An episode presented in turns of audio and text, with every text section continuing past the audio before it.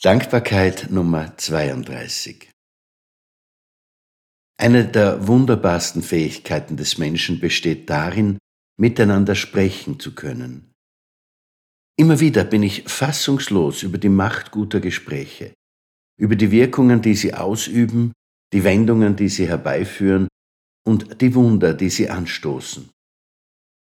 Allein ist vieles schwer zu ergründen, allein dreht man sich viel zu oft im Kreis, denkt ewig dasselbe, findet keine Auswege. Aber in einem guten Gespräch lösen sich Knoten. Ja, ganz oft wird sogar deutlich, dass es gar keinen Knoten gibt, dass sich das vorher scheinbar unlösbare Problem wie durch ein Wunder auflöst, wenn man es in Ruhe betrachtet. Dafür gebührt der Schöpfung alle Dankbarkeit. Was aber ebenfalls immer wieder ganz offensichtlich wird, das ist die mangelnde Übung der meisten Menschen, wenn es um das Miteinanderreden geht. Sie können zwar reden, aber miteinander reden, das ist eine ganz andere Sache.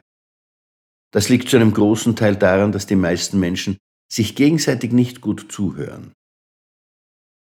Was sie hören, interessiert sie meistens nicht besonders, sondern löst bloß spontane innere Reaktionen aus, die mit dem, was der oder die andere sagt, wenig bis gar nichts zu tun haben. Immer mehr Menschen kreisen ganztägig um sich selbst.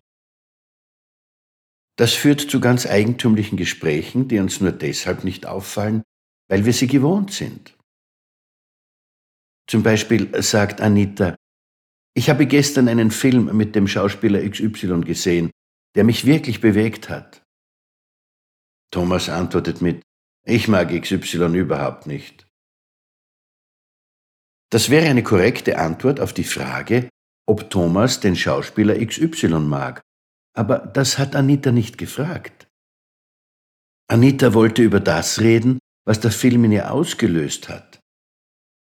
Sie hat vielleicht etwas erkannt, was sie in ihrem Leben ändern muss, oder sie hat plötzlich etwas verstanden, was ihr noch nie so richtig klar war.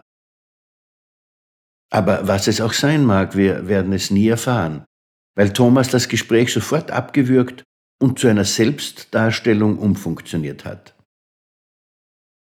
Entweder zieht sich Anita danach in sich selbst zurück oder es kommt zu einem Streit über verschiedene Schauspieler. Alles ist möglich. Nur das, worum es Anita ursprünglich ging, das bleibt ungesagt. Solche Konfrontationen sind ermüdend. Es entsteht nichts Neues. Die Gesprächspartner kommen sich nicht näher. Im Gegenteil, sie entfernen sich voneinander. Dieses reflexhafte Reagieren kann auf Dauer eine Partnerschaft zerstören, sowohl im beruflichen wie auch im privaten Umfeld. Irgendwann einmal begreift man, dass man sich eigentlich gar nicht kennt, dass man nicht miteinander lebt oder arbeitet, sondern nur nebeneinander. Als Einstieg in diese kleine Serie über bessere Gespräche ist es empfehlenswert, die Gespräche in der unmittelbaren Umgebung einmal bewusst unter diesem Gesichtspunkt zu beobachten.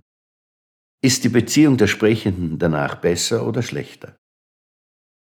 Das werden sehr intensive und teilweise richtig schmerzhafte Momente für Sie als Zuhörer werden. Life loves you. Alles wird wieder gut. Ihr Manfred Winterheller.